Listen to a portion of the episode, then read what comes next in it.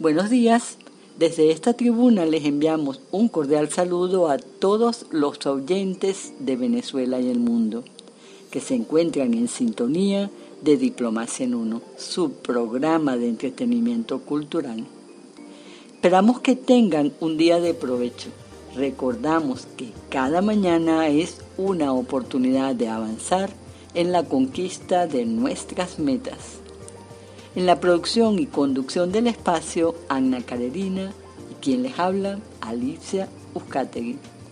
Les invitamos a compartir con nosotros estos próximos 60 minutos, tiempo en el cual tenemos para ustedes una especial programación hecha con cariño para su entretenimiento cultural. La jornada de hoy nos paseará por diversos e interesantes temas actuales y atemporales, con variadas propuestas musicales entre las que se encuentran temas con la vena artística del conocido músico y cantante Ilan Chester, venezolano de origen israelí, de hecho nació en Jaffa un 30 de julio de 1952 así como notas curiosas vinculadas con el inventor estadounidense Henry Ford y más. Recordamos que estamos al aire para ustedes gracias al equipo de publicitek.com a través de su radio vía streaming Radio Extreme. Jaffa es una ciudad portuaria de Israel. Está ubicada en la costa mediterránea bañada por el mar Mediterráneo y es considerada uno de los puertos más antiguos del mundo. Es una ciudad ah, muy famosa, asociada históricamente a relatos bíblicos de Jonás, Salomón y San Pedro. También incluso dentro de la mitología de Andrómeda y Perseo. Incluso este nombre, el nombre de esta ciudad, se menciona en las fuentes egipcias y en las cartas de Amarna. Si seguimos viajando entre palabras, las cartas de Amarna o la correspondencia de Amarna, que constituye un archivo de correspondencia en su mayor parte diplomática, grabada en tablillas de arcilla entre la administración griega y ciudadanos de Canaán, Amurru, Mitanni y Babilonia, así como también otros en Siria. Creo que podríamos hacer un único programa para conversar sobre la ciudad de Jaffa. Y continuando con nuestra programación de hoy, recordamos que cada 30 de julio es el Día Mundial contra la trata de personas. Explotación sexual, trabajo forzado, esclavitud. El tráfico de personas es un delito y grave. Cada año miles de personas, hombres, mujeres, niños, caen en las manos de traficantes, en sus propios países o en el extranjero. Prácticamente todos los países del mundo están afectados por el tráfico de personas ya sea como país de origen, tránsito o destino final de las víctimas. Según reseña el portal web de las Naciones Unidas, en 2018 hubo alrededor de 50.000 víctimas de trata de personas y 148 países denunciaron su existencia. El 50% de las víctimas detectadas fueron objeto de trata con fines de explotación sexual y el 38% explotados para realizar trabajos forzosos. Las mujeres seguimos siendo las principales víctimas. De hecho, el 46% de las víctimas son mujeres y el 19% son niñas. A nivel mundial, una de cada tres víctimas detectadas es un niño. ¿Por qué el corazón azul? El corazón azul representa la tristeza de quienes sufren la trata, al tiempo que nos recuerda la insensibilidad de aquellos que compran y venden a otros seres humanos. Conoce la campaña de este año con material en lenguas, así como la web slash aquí estoy, una campaña desarrollada en México por 1DC en 2017, con gran cantidad de material reutilizable para ayudarnos a difundir el mensaje. La existencia de días internacionales es anterior al establecimiento mismo de la organización. Sin embargo, las Naciones Unidas los ha adoptado como un poderoso instrumento de promoción de esas cuestiones. Cada Día Internacional ofrece a muchos actores la oportunidad de organizar actividades relacionadas con el tema del día. Las organizaciones y oficinas del sistema de las Naciones Unidas y lo que es más importante, los gobiernos, la sociedad civil, el sector público y el privado, las escuelas, las universidades y en general los ciudadanos hacen de un Día Internacional un trampolín para las actividades de sensibilización. Así nos vamos a la primera pausa musical con un tema precioso en la voz del cumpleañero Ilan Chester, por alguien como tú.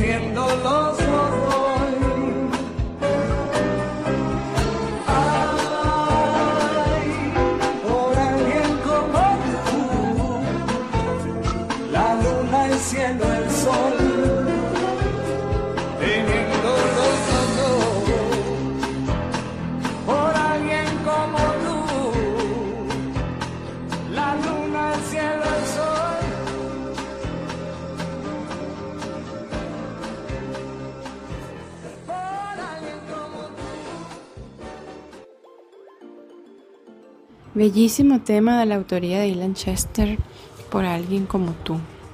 Está de cumpleaños este 30 de julio. Este es un personaje que marcó la historia musical venezolana y por ende cultural. Podríamos decir que es un embajador también de Venezuela.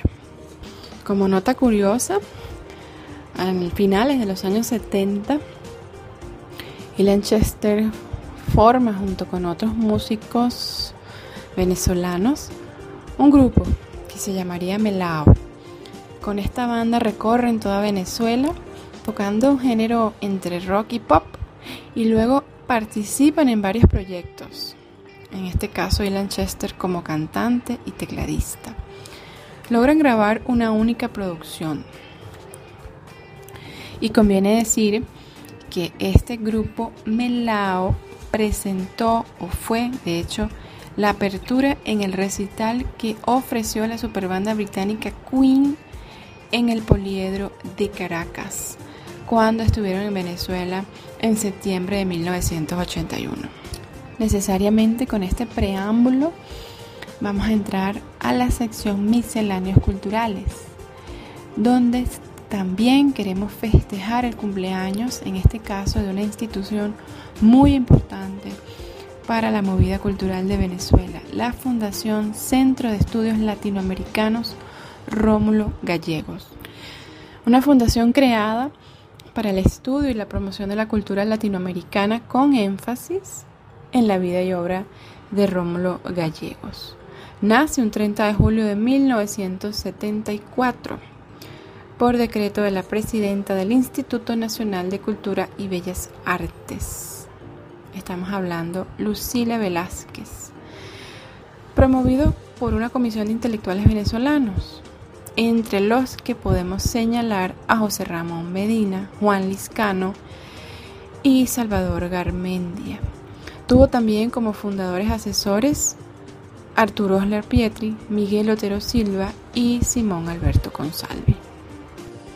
Hablando del CELAR, Ana Carolina, conviene señalar que esta importante institución venezolana es la que entrega el considerado por muchos premio literario más importante de Hispanoamérica.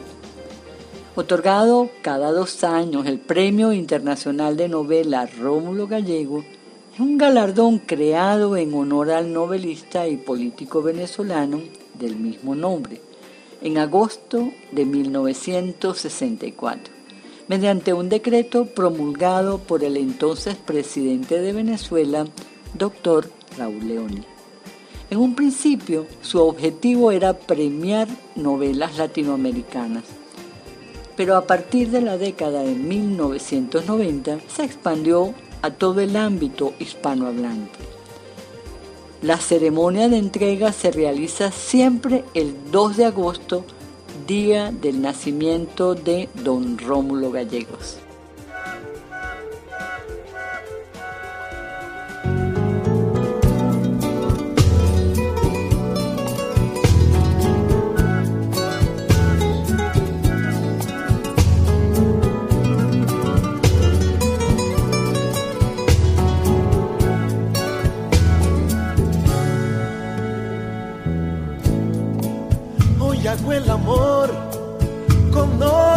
Persona, pero el corazón por siempre tuyo es. Mi cuerpo se da y el alma perdona tanta soledad. Hacerme enloquecer Contaré que es amor, juraré que es pasión. Y diré lo que siento con todo cariño y en ti pensaré. Dejaré el corazón, seré todo emoción. La verdad es que miento que vivo pensando si te olvidaré. Cuando al fin acabó la ilusión que inventé y se va la emoción, yo quisiera también ver el tiempo correr. Ya no sé quién llamó, que habré yo no sé. Y es entonces que entiendo se mide el amor cuando acabe el placer. Sigues dentro de mi pecho y vivo recordando. Cuando pienso en ti yo siento que te estoy amando.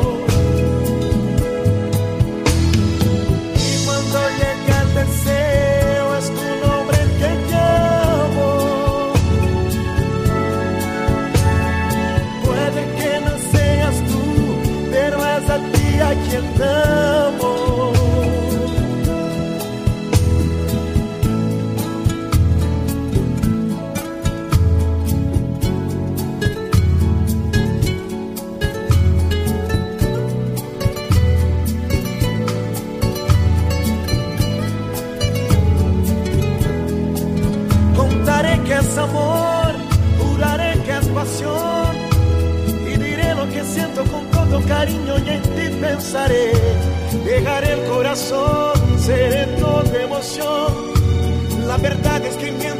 vivo pensando si te olvidaré. Cuando al fin acabó la ilusión que inventé y se da la emoción, yo quisiera también ver el tiempo correr. Ya no sé quién me amó, qué habré dicho, no sé. Y es entonces que entiendo se mide el amor cuando acabe el placer.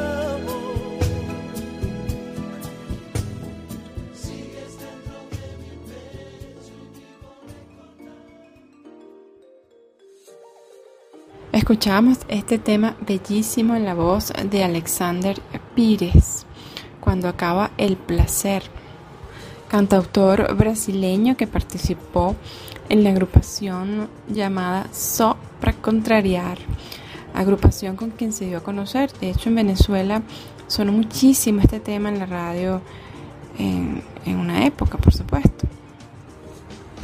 De hecho, en el año 2010 fue el brasileño con más discos vendidos en América Latina y se le asocia con el estilo musical pagode, que es música de Brasil, un viejo reflejo de la diversidad cultural de este país, con influencias africanas, obviamente, indígenas, lusas, portuguesas y otras europeas creatividad y talento a flor de piel que nos lleva a plantear el tema que tenemos para la sección El ser humano y su creatividad. Vamos a hablar sobre un peruano destacado y aprovechamos de saludar a toda la comunidad que se conecta desde Perú. Esta es una nota que fue publicada por la BBC Mundo,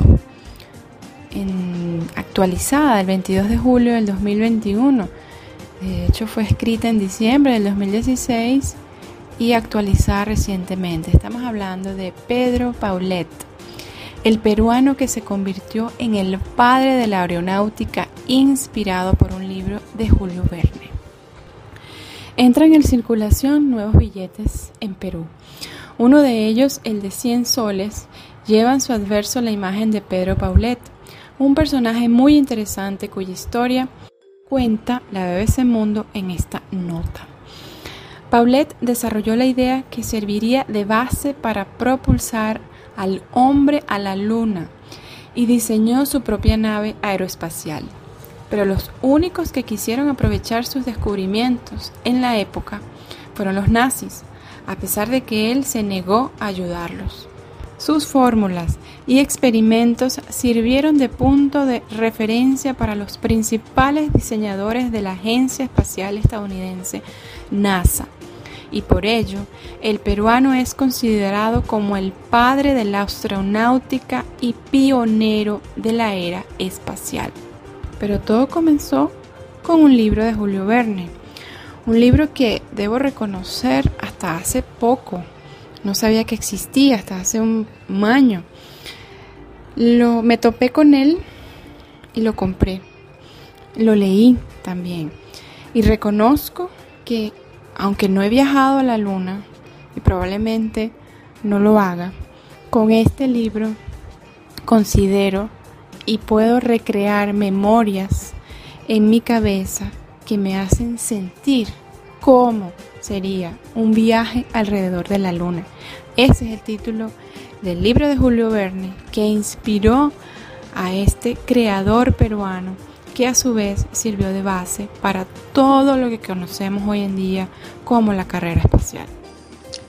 Fue un sacerdote francés llamado Hippolyte Duhamel el que, sin intención, convirtió al espacio en la obsesión de Paulette, cuando llevó a Arequipa varias cajas de libros, entre ellos las novelas de Julio Verne.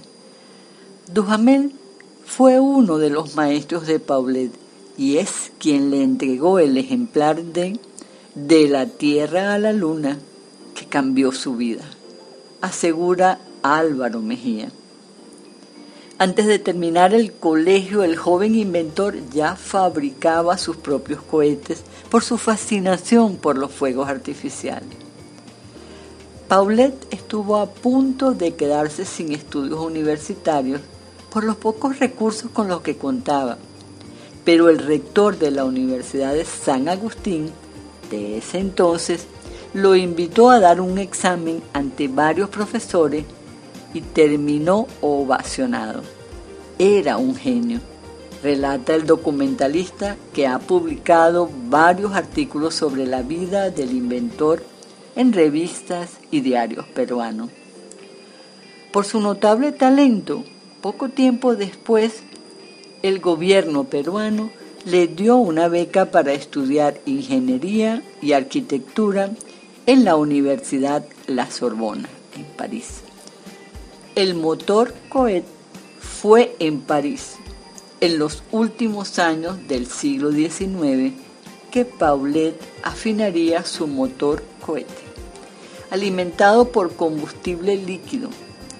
El descubrimiento iba en contra de la industria de aquel entonces, que se esmeraba en mejorar sus cohetes impulsados por pólvora. Faltaban más de 70 años para que el hombre pisara la superficie lunar. Pero en un aula de la Sorbona parisina, un peruano había dado el primer gran paso. Es difícil de creer, en Perú, el nombre de Pedro Paulet se relaciona más con una academia militar que con el inventor del primer cohete de combustible líquido. Por fortuna o por desgracia, la principal escuela de cadetes de Lima lleva el nombre Pedro Paulet. A pesar de eso, pocos saben del científico nacido en 1874. El niño que soñaba con la luna, así como se va a llamar una película que se está preparando sobre la vida de Paulet. A poco este personaje que engalana nuestra sección del ser humano en su creatividad fue ganando espacio y reconocimiento en Estados Unidos hasta que llegó a la NASA, donde dirigió el programa espacial que en 1969 lograría el ansiado objetivo de llegar a la Luna. Paulette debe ser considerado como el pionero del motor a propulsión con combustible líquido. Así reseña esta nota que estábamos compartiendo hoy, escrita por Boris Miranda para la BBC Mundo. Para cerrar esta nota me voy a permitir leer un pedacito del libro Viaje alrededor de la luna de Julio Verne. El sol calienta nuestro proyectil, que absorbe sus rayos, pero no calienta el vacío en el que flotamos, donde no hay aire, no hay calor ni luz difusa. Y así como reina oscuridad, reina frío, allí donde no llegan directamente los rayos del sol. Esta temperatura no es más que la producida por la irradiación estelar, es decir, la que sufriría el globo terráqueo si el Sol se apagara un día.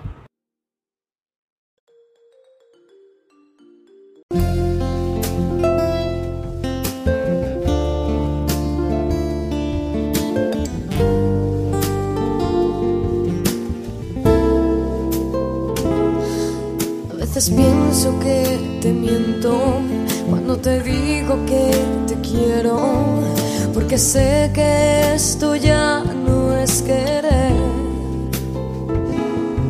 Y a veces creo que he muerto cuando no estás y yo despierto, porque sé que esto ya no es querer. Es algo más, algo que me llena, algo que no me algo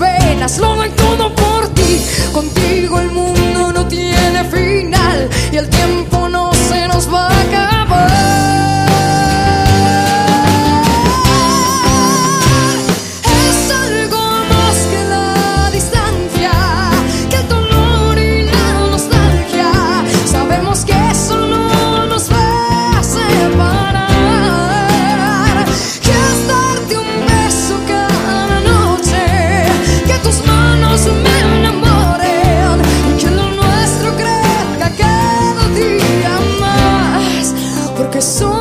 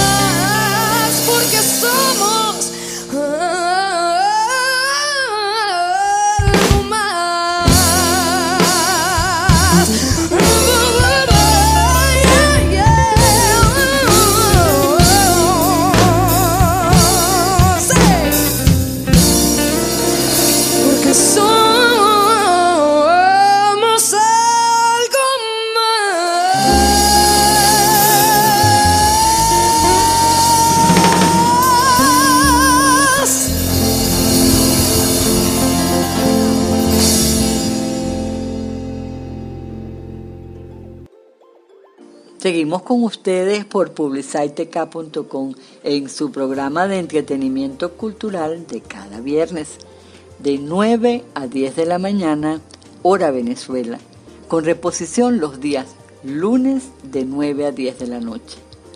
Estamos para ustedes por las redes sociales en Twitter, Facebook e Instagram como arroba diplomacia en uno, así como también en la cuenta de correo diplomacia. Recuerden, diplomacia en uno, todo en letras. Y en la sección de ¿qué leemos de hoy? Vamos a hablar un poco sobre las Olimpiadas. Al leer la publicación divulgada por el portal web de noticias de la BBC Mundo del 25 de julio 2021, escrita por Tamara Gil, enviada especial a Tokio. Entre las novedades tecnológicas de Tokio 2020 están las repeticiones volumétricas, que permiten ver las jugadas desde puntos de vista físicamente imposibles.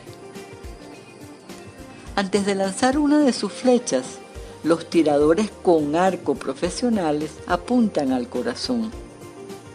Ahí está una de las mayores claves de su éxito. El más mínimo aliento puede acabar dejando fuera su objetivo, por lo que los arqueros deben combatir la presión y los nervios para calmar su ritmo cardíaco y fijar su posición. Por primera vez esos cambios en el ritmo del corazón se podrán ver en directo en unos Juegos Olímpicos gracias a controles biométricos. Es una de las tecnologías que los organizadores de Tokio 2020 han adoptado para acercar aún más al público todos los detalles de la competición y mejorar su experiencia. Una tarea ahora más urgente, si cabe, dada la falta de espectadores en las gradas por la pandemia. El audio es uno de los grandes desafíos de estos atípicos Juegos Olímpicos, pues unas gradas vacías imposibilitan la creación de ese ambiente que motiva a los atletas y al público que lo disfruta desde su casa. Ante la falta de espectadores desde OBS, han estado trabajando en recrear el ambiente de cada deporte cada sede olímpica. Para ello han usado el audio en directo de competiciones anteriores para que las cadenas puedan proporcionar esa sensación de presencia humana. No estamos hablando de reacciones o efectos falsos que a veces se han usado en el fútbol u otros deportes, remarca Exalcho. Cito, sino una recreación de la sensación de presencia humana una recreación del sentido cinematográfico de ambiente humano. Fin de la cita. Interesante perspectiva sobre el humano y lo que podría significar la transformación de ese concepto este siglo. Vamos a recrearnos con un tema clásico en la voz inconfundible de Daniela Romo. De mí enamórate.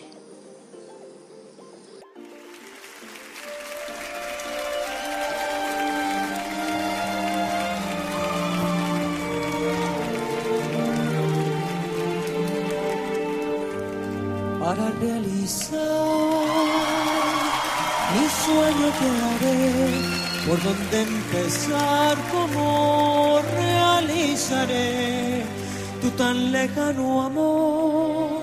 Lo único que sé es que ya no sé quién soy, de dónde vengo y voy, desde que te di mi identidad perdí mi cabeza estás, solo tú y nadie más.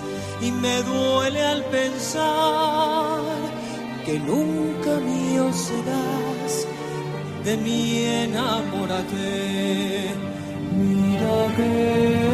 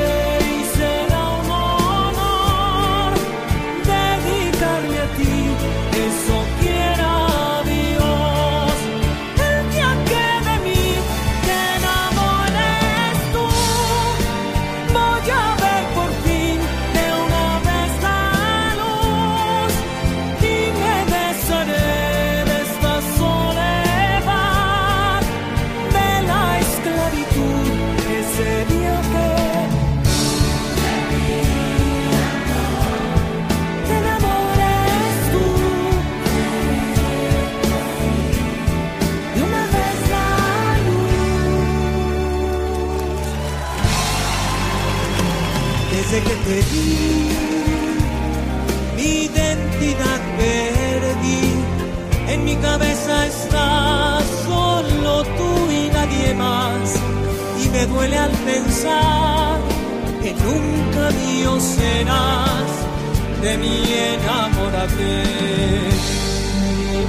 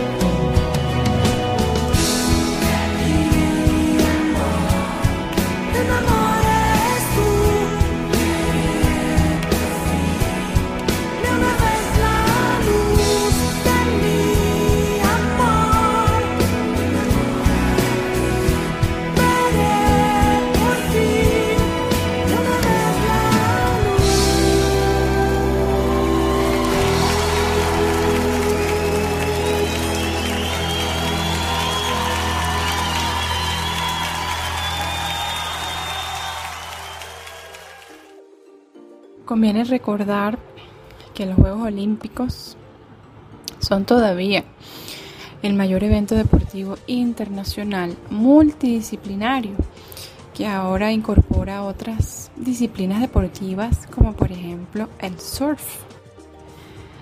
Deporte que durante los últimos 10 años ha cambiado el liderazgo entre Estados Unidos antes era entre Estados Unidos y Australia de forma prácticamente indiscutible, pero ahora irrumpió Brasil, que de hecho en esta primera oportunidad que el surf integra los Juegos Olímpicos se llevó la presea de oro. Existen también los Juegos Olímpicos de verano y los Juegos Olímpicos de invierno. Todo esto viene inspirado en la antigua Grecia, con sede en la ciudad de Olimpia, donde se realizaban los Juegos Olímpicos de la Antigüedad entre los años 776 a.C. y 393 de nuestra era. Una humanidad llena de competitividad y de creación donde por más que otros se empeñen en hacernos ver desastres y pérdidas, hay quienes con su esfuerzo dejan una impronta de las posibilidades humanas, antes, ahora y después. En este caso, la sección de Vivo en Uno, vamos a hablar sobre un personaje que bien merecido tiene ese galardón, es decir, estar en la historia de la humanidad, en este caso reciente, como un creador, Henry Ford. Nació un 30 de julio de 1863, empresario y emprendedor estadounidense, fundador de la compañía Ford Motor Company. Introduce el modelo Ford T en el mercado automovilístico y revolucionó para siempre el mercado del transporte y la industria. Muy especialmente en Estados Unidos, por supuesto, pero en el mundo también. Nació en una granja en un pueblo rural en Detroit, en un área que hoy es parte de Dearborn, en Michigan. Durante el verano de 1873, Henry vio por primera vez una máquina autopropulsada, una máquina de vapor estacionaria, que podía ser usada para actividades agrícolas. El operador, Fred Riden, la había montado encima de ruedas a las que había conectado mediante una cadena. Henry quedó fascinado con la máquina y Riden durante el año siguiente enseñó al joven cómo encender y manejar el motor. Ford dijo más adelante que esta experiencia fue la que le enseñó que era por instinto un ingeniero. Henry llevó esta pasión por los motores a su propia casa. Su padre le dio un reloj de pulsera al comienzo de su adolescencia. A los 15 años tenía una buena reputación como reparador de relojes, habiendo desmantelado y vuelto a ensamblar los relojes de amigos y vecinos docenas de veces. Luego de otros intentos sin mucho éxito, finalmente con su tercer proyecto empresarial en 1903, la Ford Motor Company comienza su camino a la revolución del motor. Fundada el 16 de junio junto con otros 11 socios y con una inversión inicial de 28 mil dólares estadounidenses. Recorrió Estados Unidos. Su automóvil de reciente diseño fue llamado el modelo 999 por el famoso piloto de la época es Barney Offield, quien lo condujo a lo largo y ancho del país, haciendo que la nueva marca de Ford fuese conocida en todo Estados Unidos.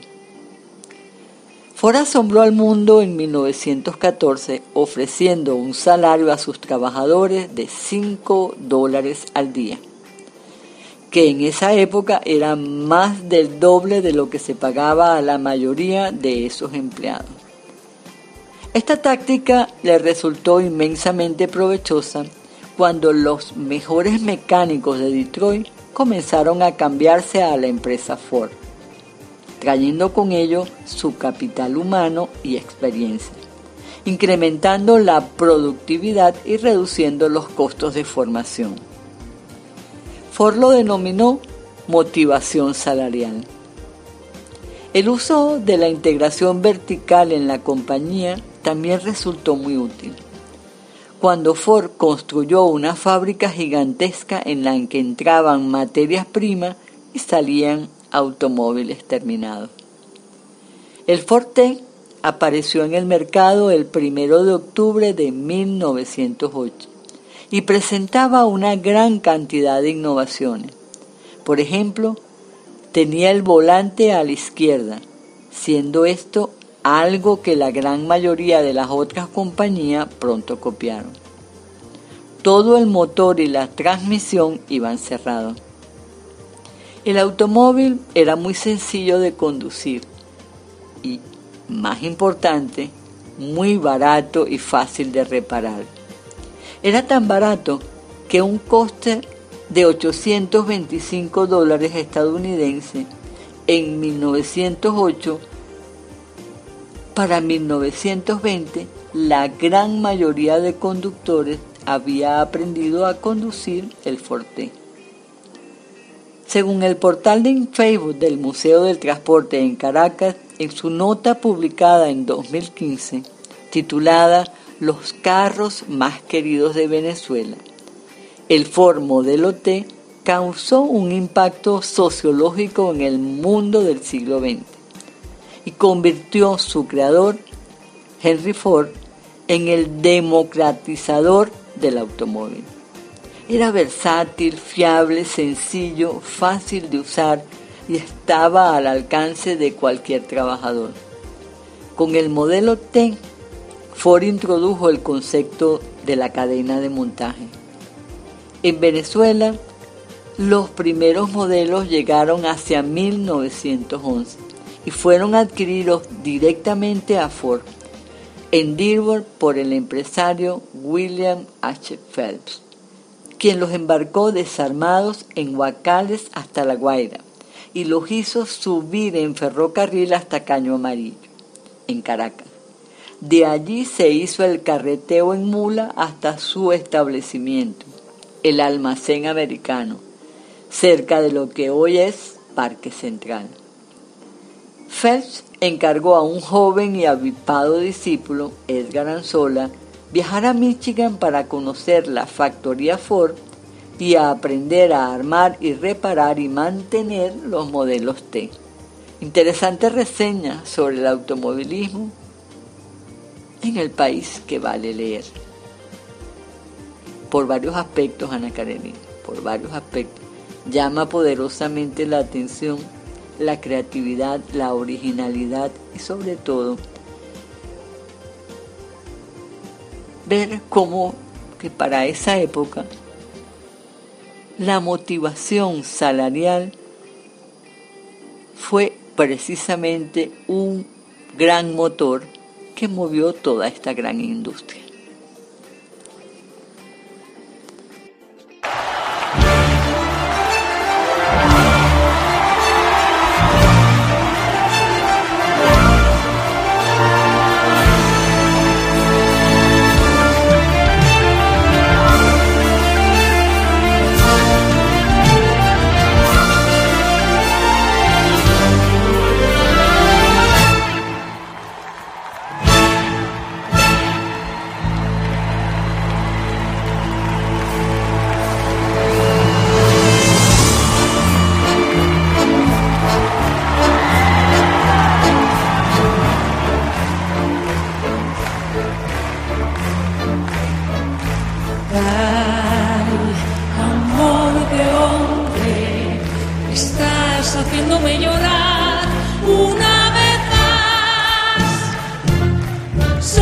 Románticas.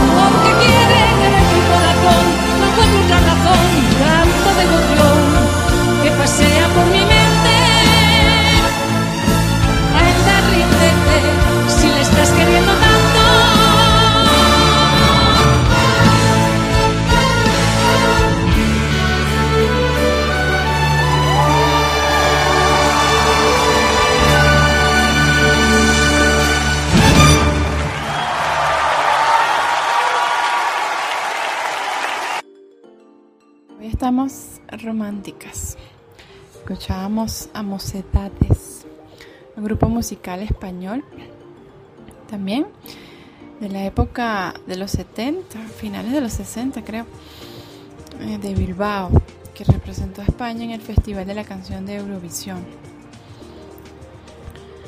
Así nos despedimos, queremos agradecerles a todos los que se conectan con nosotros a través de la plataforma de publicitec.com en su programa de cada viernes de 9 a 10 de la mañana, hora Venezuela, con reposición los lunes de 9 a 10 de la noche. Estamos para ustedes también a través de las redes sociales, en Twitter, Facebook e Instagram como arroba diplomacia en uno. Nos pueden escribir a nuestro correo electrónico diplomacia en arroba gmail.com.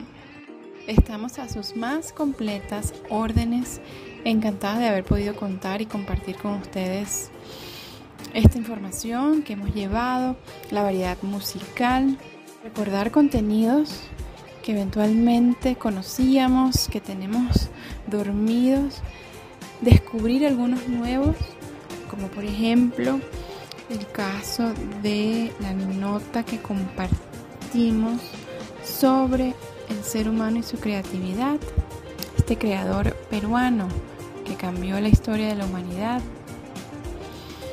Un saludo Mario Pinto a todos los países que nos acompañan, México, Colombia, Perú, Argentina, Brasil, Costa Rica, Venezuela y otros que también se conectan más esporádicamente, pero que también están ahí. España, el Reino Unido, la zona sur de Estados Unidos.